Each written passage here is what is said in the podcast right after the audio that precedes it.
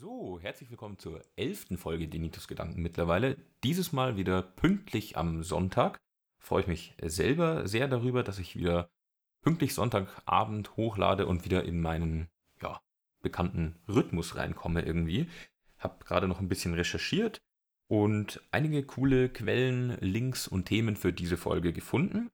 Zuerst muss ich aber sagen, also zwei private Sachen. Das erste bezieht sich jetzt hier wahrscheinlich auch ein bisschen auf die Qualität der Aufnahme meine Nachbarn aus ungefähr allen Richtungen, weiß ich nicht, was die gerade machen, ob die Sonntagabend ihre Zimmer umräumen, äh, Nägel in die Wand hauen, was weiß ich. Ich hoffe, man hört nicht zu viele Hintergrundgeräusche und ich kann das nachher noch gut rauseditieren. Aber falls die Qualität ein bisschen leiden sollte, das geht seit eineinhalb Stunden oder so, so dass überall wie wild gewerkelt wird und äh, Sachen passieren, liegt leider nicht an mir. Ich schaue, dass ich es aber hinterher rauseditieren kann. Ich bin gespannt, wie das dann so klappt.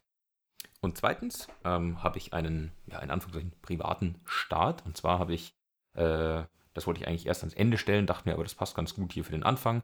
Ich bin hoch motiviert heute, so wie sonst auch immer. Nur, dass ich dieses Mal noch mein Homeoffice wieder aufgebaut habe. Das heißt, äh, ich war jetzt noch zwei Tage lang in der Arbeit, aber, oder insgesamt zwei Tage in der Arbeit in der letzten Zeit und ähm, habe dieses Mal aber wieder meinen Bildschirm und alles mitgenommen und äh, kann jetzt hier viel schöner äh, ja, ablesen von meinen Quellen und sowas, äh, Zitate bringen, als ich es vorher konnte, weil jetzt hier noch ein bisschen mehr Equipment zu Hause ist. Schauen wir mal, ob sich das positiv auf den Podcast aufwirkt oder einfach nur Motivation für mich bringt. Bin ich ja gespannt. So, dann starten wir gleich. Die Folge plane ich, äh, das überlege ich mir meistens erst, wenn ich es dann tatsächlich benenne, aber ich plane sie, äh, Folge 11, Listen to the Science, zu benennen. Also wir haben ja letzte zwei Folgen schon, oder habe ich was über Klimawandel erzählt und, ähm, und natürlich möchte ich an dieses Thema jetzt auch gleich wieder anknüpfen. Habe dann natürlich noch einige Folgen vorbereitet.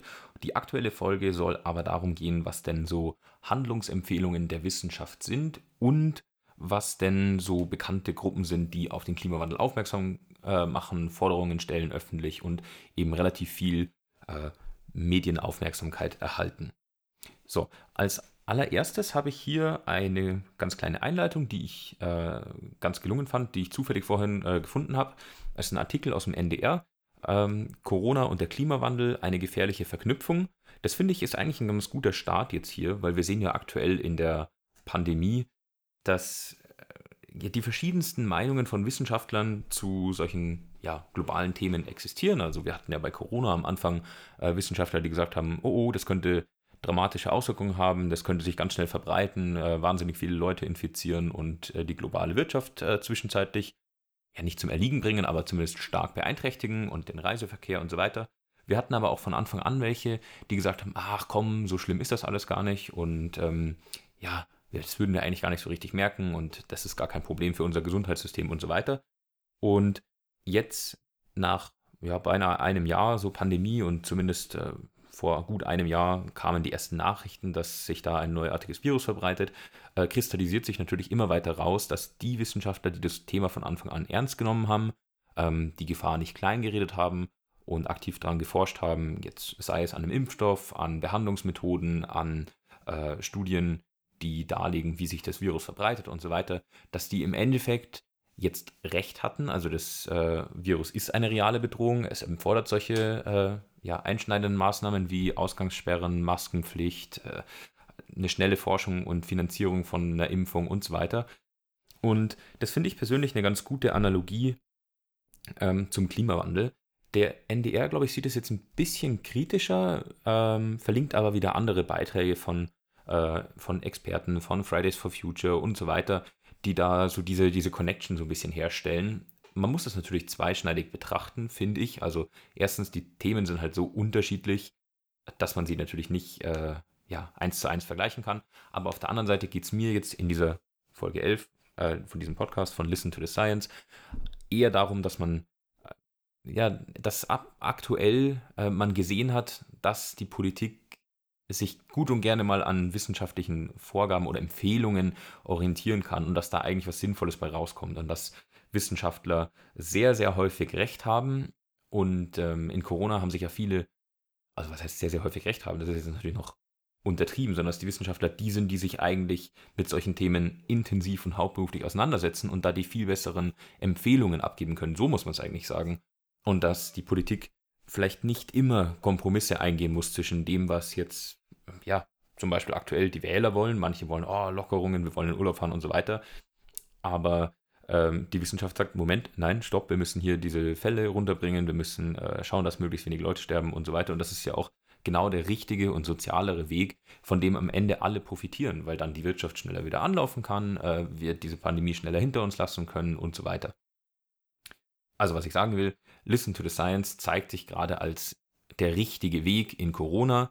Die Wissenschaftler sind die, die die besten Handlungsempfehlungen aussprechen können, weil die am meisten sich mit den äh, Gefahren in aktuell Corona, aber auch Klimawandel ähm, beschäftigt haben. Die haben am meisten Forschung betrieben, die haben am meisten Sachen schon hinterfragt und so weiter.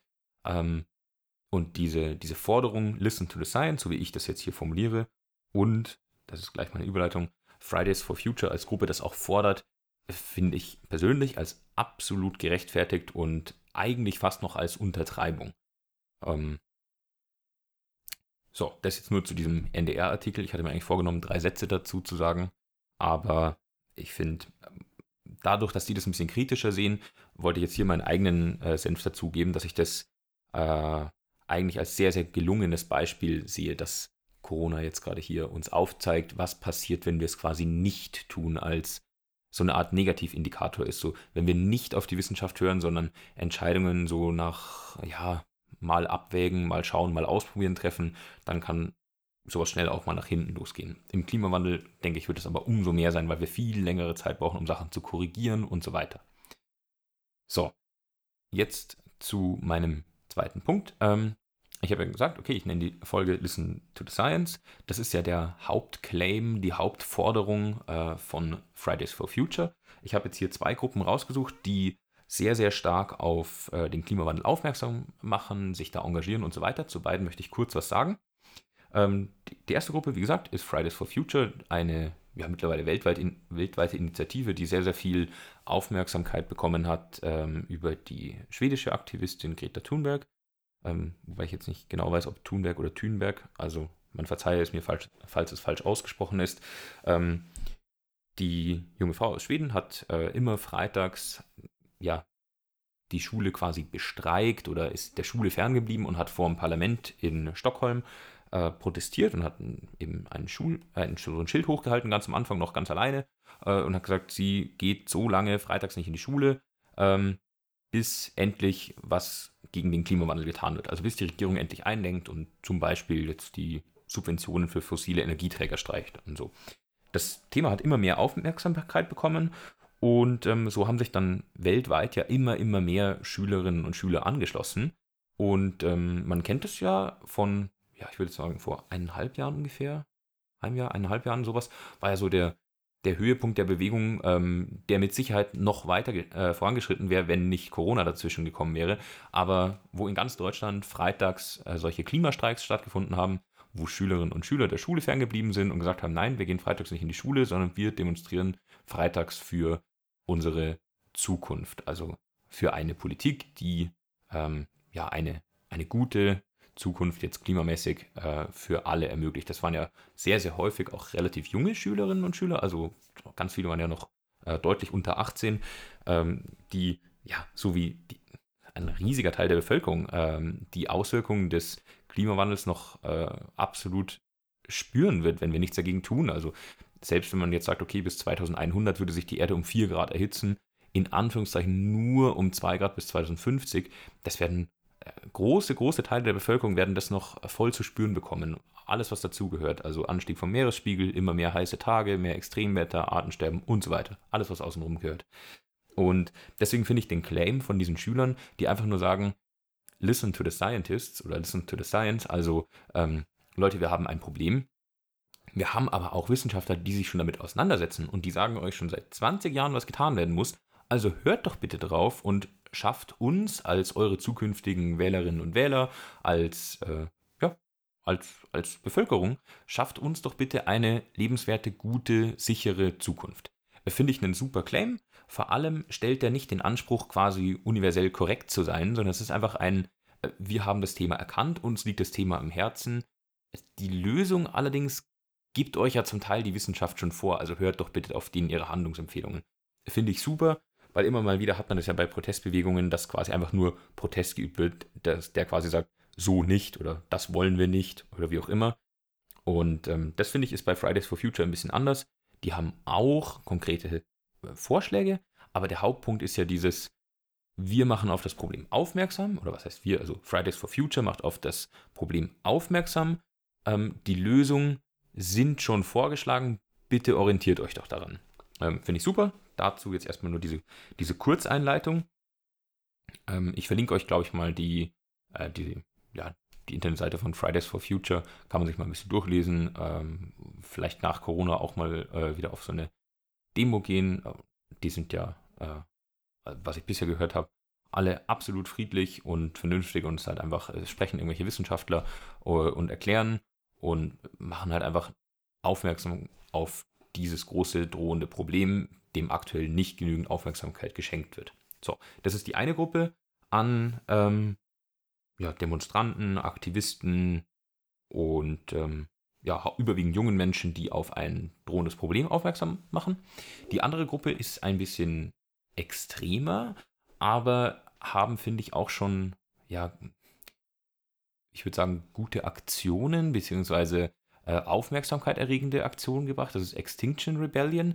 Da bin ich selber ein bisschen zwiegespalten dazu, weil ich jetzt nicht ähm, bis in alle Tiefe recherchiert habe, was man denen alles zuschreibt. Aber das ist auf jeden Fall, das wollte ich jetzt nur mal ansprechen. Also wie gesagt, wir haben äh, zwei Gruppen, die ich jetzt kurz vorstellen möchte, eben Fridays for Future von gerade eben und Extinction Rebellion. Und die gehen das Ganze ein bisschen extremer an ähm, und berufen sich auf zivilen Ungehorsam gegen die drohende ökologische Katastrophe. Also äh, ganz, ganz oft liest man, dass das Artensterben denen das quasi wichtigste Anliegen ist, aber das ist ja eine direkte Folge vom Klimawandel.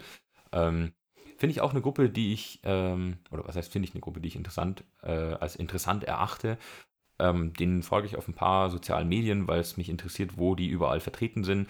Die organisieren weniger so Demonstrationen und sowas, sondern meistens äh, zum Beispiel blockieren die äh, irgendwie den, den großen Kohletransport oder sowas. Also sind, sind, was ich bisher so mitbekommen habe, eher so Einzelaktionen, ähm, die häufig vermutlich auch schon nicht mehr ganz so legal sind. Das weiß ich aber nicht genau, wie da so jeweils die individuelle Rechtsprechung jetzt ist. Ähm, oder zumindest die da, die da deutlich äh, forscher vorgehen als Fridays for Future. Kann man jetzt also ich möchte keine Bewertung davon vornehmen. Ich wollte eigentlich nur die Gruppe äh, vorstellen, quasi als, äh, ja, nicht Referenz, aber äh, dass man es schon mal gehört hat. Vielleicht hat es jemand noch nicht gehört. Ähm, vielleicht hat jemand nur den Namen gehört und weiß nicht, was die machen. Also die sind auf jeden Fall auch eine Klimabewegung, äh, ökologische Bewegung, die durch ja, vor allem individuelle Aktionen auf dieses drohende Problem aufmerksam machen. Hm.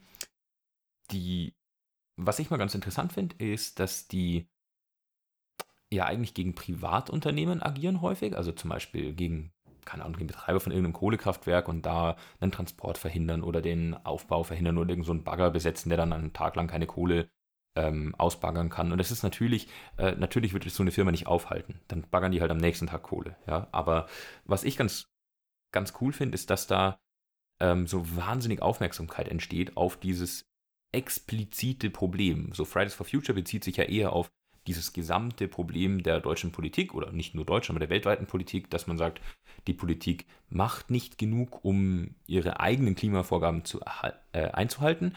Und Extinction Rebellion ist eher so dieses, schaut mal, hier ist ein Problem, ähm, was in dem großen Ganzen ein, vielleicht ein kleines Zahnrädchen ist im großen Ganzen, in der großen ganzen Maschinerie Klimapolitik und ja, eben verfehlte Klimapolitik oder die halt ein einzelnes Puzzleteil ist.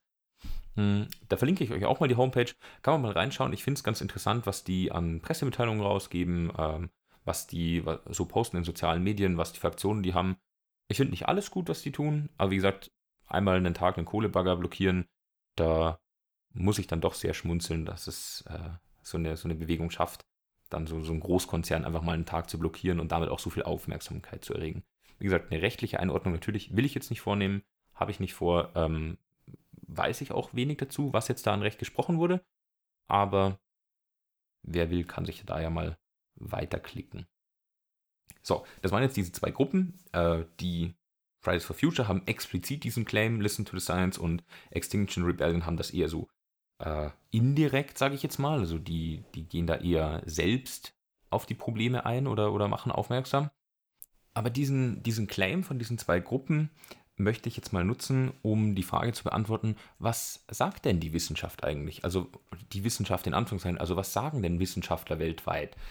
Weil das ist ja sowas, was man häufig hört von, von Gegnern, zum Beispiel von Fridays for Future, habe ich selbst im privaten Umfeld schon oft gehört, dieses, ja, was wollen die denn, jetzt gehen die da freitags alle nicht in die Schule und sagen so nicht, aber was wollen die denn explizit? Was, was schlagen die denn vor? So nach dem Motto, die haben ja auch keine Lösung.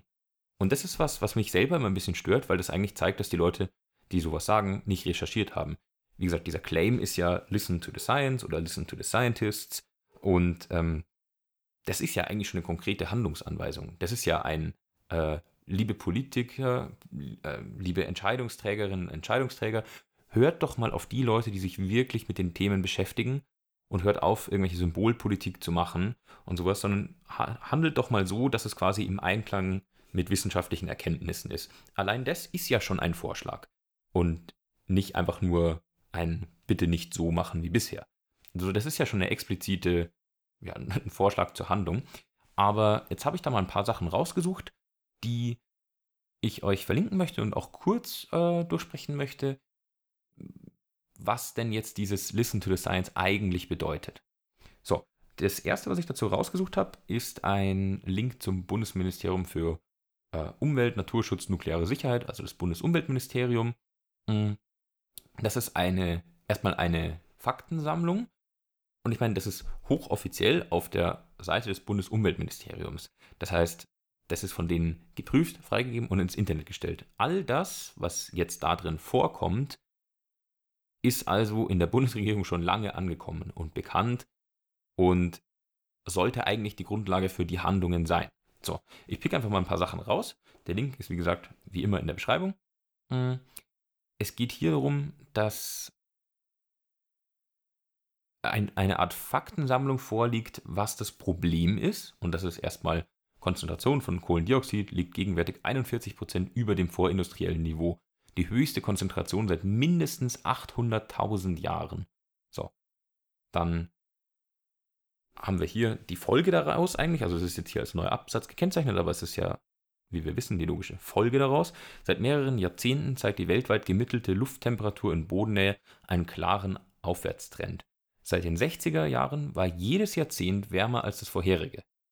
Okay, so, das heißt, im Bundesumweltministerium ist ganz offensichtlich in ihrem eigenen Faktencheck oder in ihrer Faktensammlung schon angekommen, dass wir immer mehr Kohlendioxid oder Kohlenstoff in der Atmosphäre haben und einen klaren Aufmerk Aufwärtstrend in der Temperatur. So. Jetzt hier noch was zu Rekordjahren, Rekordjahr 2016 und so weiter, das habe ich in der letzten Folge schon angesprochen. Dann ist selbst hier nochmal verlinkt der Sachstandsbericht des Weltklimarats, also des IPCC. Das ist ja dieser große Report, der alle paar Jahre rauskommt und äh, so die, die neuesten Erkenntnisse zusammenfasst, also andere Studien quasi zusammenfasst und ein Fazit daraus zieht. Mhm. Genauso haben wir hier Infos zur Ausdehnung von Ozeanwasser, weil es ja wärmer wird also zum angestiegenen Meeresspiegel, zum Schmelzen von Gletschern und Eisschilden an den Polen und so weiter. Also könnt ihr euch mal durchklicken. Es ist echt eine ähm, ziemlich umfangreiche, also kurz gehalten von der Formulierung, aber umfangreiche Sammlung an Zahlen und Fakten, was denn der Klimawandel aktuell so bewirkt und vor allem, dass wir auch dafür verantwortlich sind. Jetzt kommt noch was äh, ganz Interessantes, äh, ein Teil nämlich aus der Privatwirtschaft. Das Versicherungsunternehmen Munich Re, das ist glaube ich die Münchner Rück, äh, hat sich seit, äh, aufgrund deren ihrer Daten geht hervor, dass sich seit 1980 weltweit die Zahl schadensrelevanter Naturereignisse etwa verdreifacht hat. So, das heißt, seit 1980, also jetzt seit gut 40 Jahren, ähm, treten mittlerweile dreimal so viele Naturereignisse pro Jahr auf, die einen Versicherungsschaden äh, oder eine, eine Regulierung des, äh, eines Schadens durch eine Versicherung erfordern.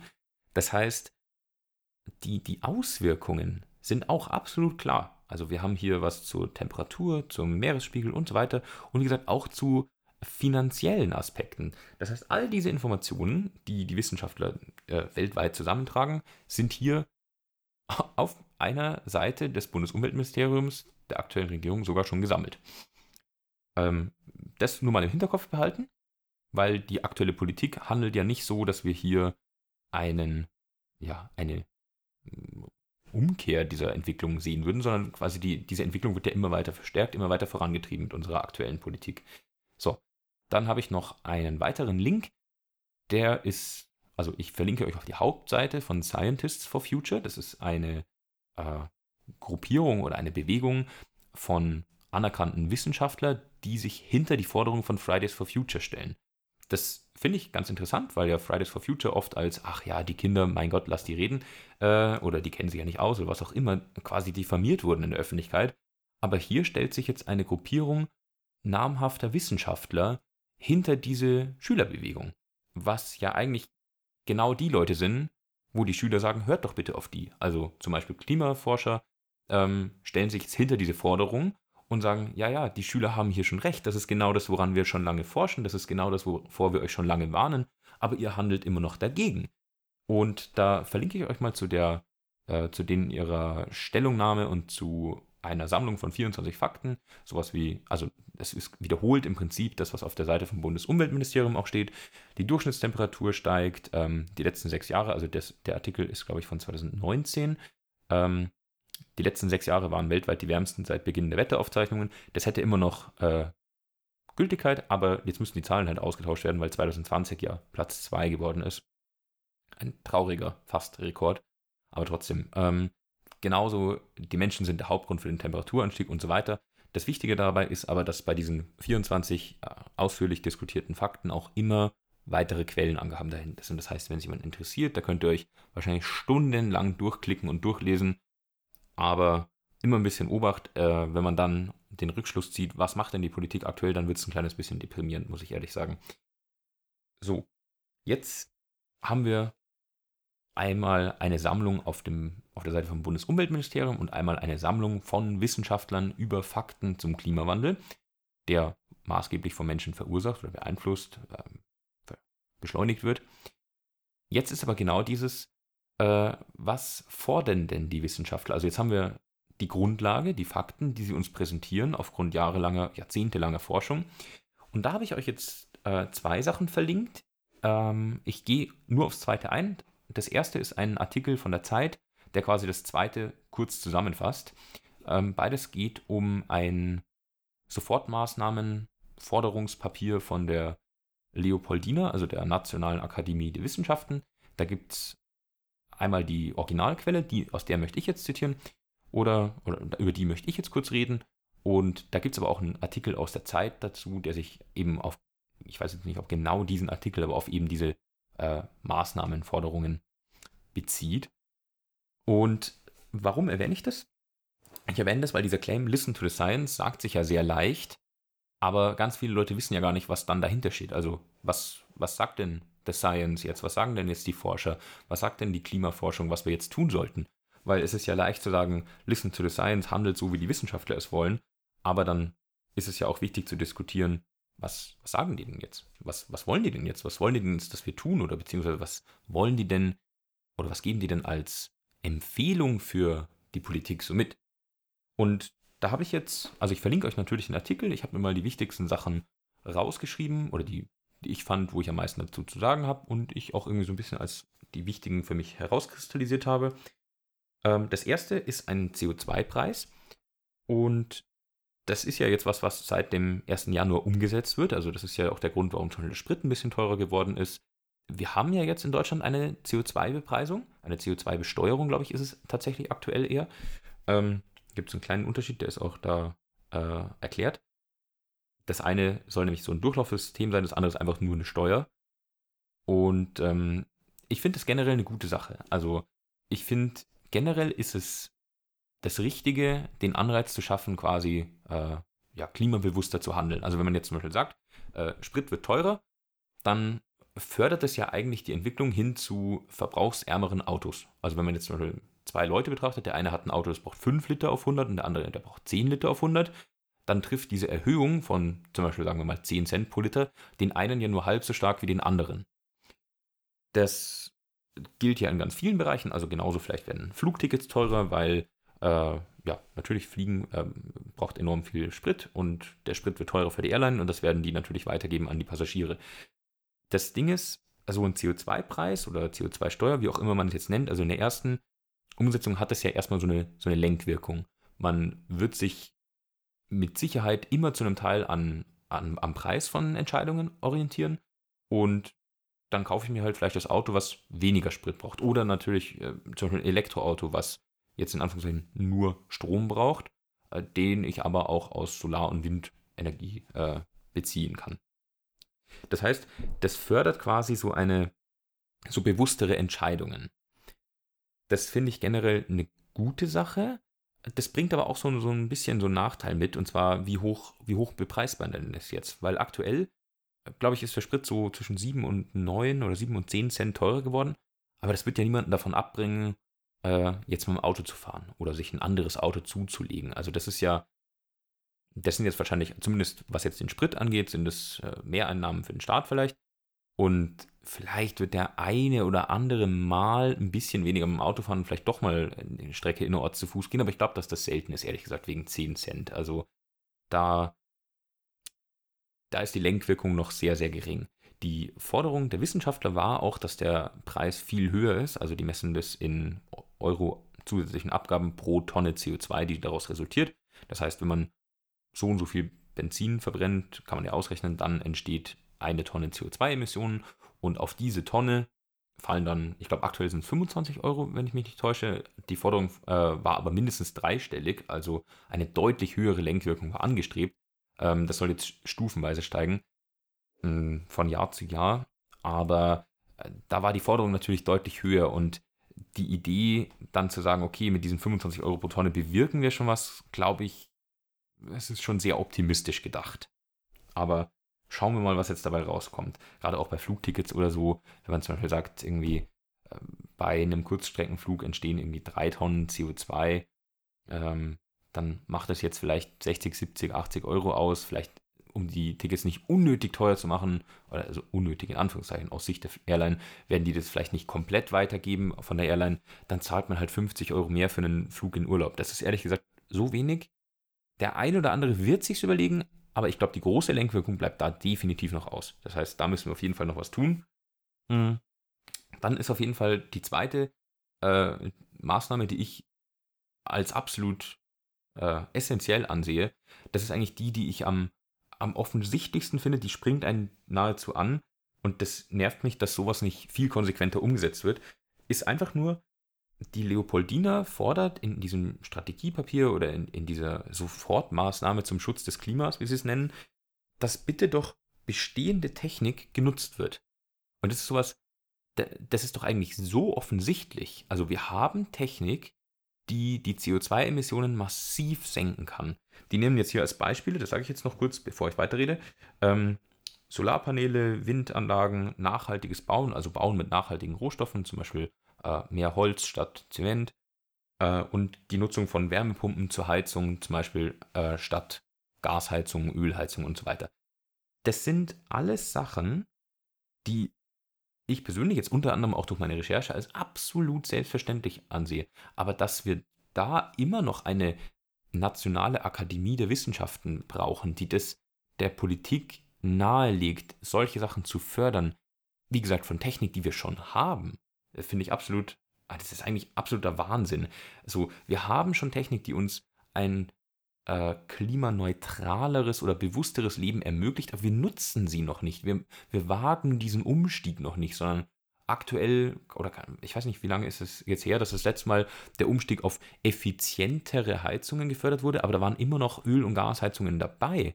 Nur halt effizienter als die alten. Also, dass wir da noch nicht gesagt haben, Moment mal, wir fördern hier nichts mehr, was äh, CO2 direkt ausstößt oder ja, für eine direkte Verbrennung von fossilen Treibstoffen sorgt, finde ich persönlich absoluten Wahnsinn. Und ich finde es so einen einfachen Claim, so eine einfache Forderung, und der müsste man so viel mehr Nachdruck verleihen, dass man sagt, okay Leute, ähm, alles, was wir schon haben an Technik, wird auch genutzt. Also es wird nichts mehr gefördert, wo wir schon eine klimafreundlichere Alternative haben. Damit würden alle Gasheizungen, alle Ölheizungen, ähm, im Prinzip alle Heizkonzepte für zu Hause, außer eben nachhaltigen wie Geothermie, Wärmepumpen und so weiter, äh, komplett aus irgendwelchen Förderungen und so rausfallen. Und da würde halt der, die Nachfrage extrem wachsen. Genauso Solarpaneele. Ähm, es fangen jetzt einzelne Bundesländer und äh, Kommunen an, eine Pflicht für Photovoltaikanlagen einzuführen bei Neubauten. Also wer jetzt ein Haus baut, der muss eine Photovoltaikanlage aufs Dach bauen. Finde ich persönlich super, weil ich, und das klingt hoffentlich nicht arrogant, so soll es auf keinen Fall klingen, es gibt ja auch eine Förderung dann dazu. Aber wenn sich jemand das leisten kann, für eine halbe Million und mehr Euro ein Haus zu bauen, dann finde ich, wenn man, äh, hinterlässt man ja schon einen ökologischen Fußabdruck, dann kann man gerne diese 10.000 Euro oder vielleicht 12 oder 14.000 Euro, schauen wir mal, was es dann je nach Größe vom Haus ist, noch in die Hand nehmen und sagen, okay, dann baue ich auch noch eine Photovoltaikanlage und nutze mein Dach auch noch zur Energiegewinnung. Und natürlich nutzen die Leute es dann im Idealfall selber, sparen sich dieses Geld ja auch wieder rein. Also es ist ja nicht so, dass ich eine PV-Anlage, dass es unterm Strich Kosten bedeutet, sondern auf die Lebensdauer von dem Ding spart einem das ja sogar noch Geld, weil man den Strom vom eigenen Dach bezieht. Aber äh, ich finde es ein Unding, wenn man heutzutage durch ein Neubaugebiet fährt und von 20 neuen Häusern haben vielleicht vier oder fünf eine Photovoltaikanlage auf dem Dach. Ich denke mir, da, da versiegeln wir schon Fläche in der Umwelt, bauen ein Haus drauf, dann, und dann steht da ein Dach und die Fläche wird ja wortwörtlich für nichts genutzt, außer um Dachziegel drauf zu bauen, dass es nicht reinregnet. Ja gut, aber warum nutzen wir diese vorhandene Fläche, die, wo sowieso gerade ein Gerüst steht, wo sowieso gerade Leitungen verlegt werden und so weiter, nicht verpflichtend um jedes neu gebaute Haus und im nächsten Schritt mit massiver Förderung auch alle öffentlichen Gebäude und vielleicht irgendwann, da müsste man überlegen, wie man das macht, auch alle privaten Gebäude mit Photovoltaikanlagen auszustatten. Hätte jedes Haus in Deutschland oder jedes, ja, jedes Gebäude auf dem Dach eine Photovoltaikanlage, wir wären so viele Schritte weiter, das wäre der schiere Wahnsinn und ein Riesengewinn. Und wie gesagt, es geht ja hier um Technik, die wir schon haben. Es geht ja nicht um Zukunftsmusik, es geht ja nicht darum, dass wir forschen müssen, wie wir aus Sonne oder Sonnenenergie Elektrizität gewinnen, sondern die Technik ist ja schon lange da. Und der große Photovoltaikboom liegt ja auch schon fünf oder zehn Jahre zurück. Ähm, also das, das, müsste, das ist was, wo ich sage, okay, da hätte die Politik vor Jahren schon handeln müssen. Das, da müssten wir schon viel, viel weiter sein. Und das sieht die Leopoldina genauso. Das finde ich, also für mich der wichtigste Claim daraus. Dann, und das wisst ihr alle aus meinen vorherigen Podcast-Folgen, fordern sie die Elektrifizierung im Verkehr, ähm, wo immer es geht, also das heißt privater Verkehr, also PKWs, dann auch im nächsten Schritt öffentlicher Nahverkehr und Kurzstreckentransporte und sowas alles elektrifizieren, weil einfach mit so viel höherem Wirkungsgrad gearbeitet wird, dass selbst wenn wir das alles mit noch nicht 100% Erneuerbaren betreiben, sparen wir uns unterm Strich CO2-Emissionen. Das heißt, wann immer sich jemand ein neues Auto kauft, sollte er eigentlich ein Elektroauto kaufen. Da sind wir jetzt auf einem ganz guten Weg. Warten wir mal die nächsten 1, 2, 3 Jahre ab. Da glaube ich, wird die Entwicklung jetzt rasend schnell gehen. Aber zum Beispiel, wenn der Bund oder die Länder äh, die Anschaffung von neuen Bussen oder was auch immer fördern im öffentlichen Nahverkehr, finde ich, dürfte es gut und gerne eine Pflicht geben, das elektrisch zu betreiben. Dass da dann noch ein bisschen Infrastruktur nachgerüstet werden muss und so weiter, ist völlig klar. Aber dass wir uns, äh, ich meine, wer jetzt zum Beispiel, wenn jetzt noch ein Busunternehmen, irgendwo, sagen wir mal in München, irgendwie MVV oder so, wenn die jetzt noch, äh, wenn die jetzt noch sagen, die kaufen Busse, die mit Diesel laufen, ja, die fahren ja 10, 20 Jahre. Das heißt, die nächsten 20 Jahre hätten wir da mit einer geringen Mehrinvestition einen riesen Beitrag leisten können zur CO2-Reduzierung. Da habe ich echt wenig Verständnis dafür, dass es auch hier, das ist ja, also vor zwei, drei Jahren hätte ich noch gesagt, okay, da ist die Auswahl auch noch nicht so, da ist es jetzt noch nicht wirklich bestehende Technik für jedermann. Aber jetzt sind wir an einem Punkt, wo ich sage, okay, diese Forderung zu sagen, bitte Elektrifizierung im Verkehr so schnell wie es geht, ähm, ist heutzutage eine absolut realistische Forderung. Aber das wisst ihr aus meinen allen, äh, aus meinen ersten Podcast-Folgen auch, dass ich das so sehe. Was ich aber gut finde, ähm, ist, dass die hier auch fordern, die Ausbau von Fahrradinfrastruktur. Das ist nämlich was, wo man, glaube ich, echt richtig viel einsparen kann. Also, wenn auch von mir aus auch E-Bikes und Lastenräder und so weiter verkauft werden und Leute dann kleinere Strecken, 1, 2, 3, 4, 5 Kilometer mit dem Fahrrad zurücklegen, da glaube ich, kann massiv gespart werden. Sowohl an Lärm als auch an Autos, die überhaupt benötigt werden oder gebaut werden. Ähm, ja, you name it. Also ich meine, jeder mit dem Fahrrad gefahrene Kilometer statt mit dem Auto, auch statt mit dem Elektroauto, äh, ist ein Gewinn im Endeffekt. Dann haben sie noch ein paar andere Punkte angesprochen, das lasse ich euch, äh, da habe ich jetzt nicht so wahnsinnig viel dazu zu sagen, weil ich mich auch nicht so gut auskenne und so tief ins Detail sind die nicht gegangen, sondern nur die anschließenden Quellen. Ähm, Lasse ich euch gerne zum selber durchlesen da. Ähm, da ging es noch um die Landwirtschaft, dass man die CO2-neutrale hinbekommt.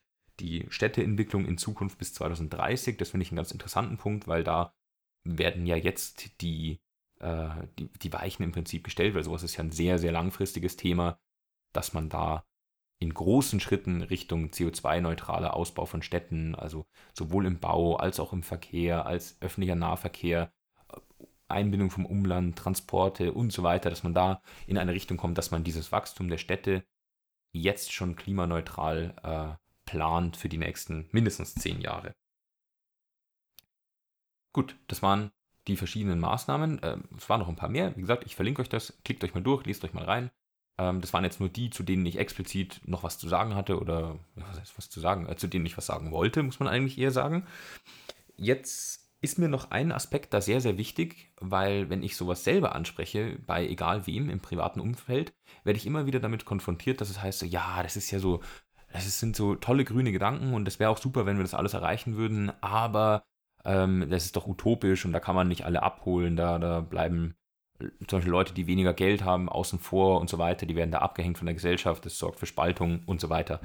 Ähm, da weist sowohl die Leopoldina darauf hin, als auch, dass ich versuche, die Leute da ähm, ja nicht davon zu überzeugen, ähm, sondern den Leuten klarzumachen, dass so ein Wandel natürlich immer für alle funktionieren muss. Also zum Beispiel das beste Beispiel ist ja dieser CO2-Preis, den die fordern. Nicht einfach nur eine Steuer auf alles, was CO2 ausstößt, die dann der Staat einsagt, sondern ein CO2-Preis, dass quasi jedem eine Art Budget zugewiesen wird und dann kriegt man, äh, man zahlt dann übers Jahr so und so viel, sagen wir mal zum Beispiel 1000 Euro, egal für was das jetzt steht. Ähm, es wären aktuell, glaube ich, 40 Tonnen CO2, das wäre jetzt ein bisschen hochgegriffen, aber sagen wir mal 1000 Euro, das ist jetzt eine schöne Zahl zum Rechnen.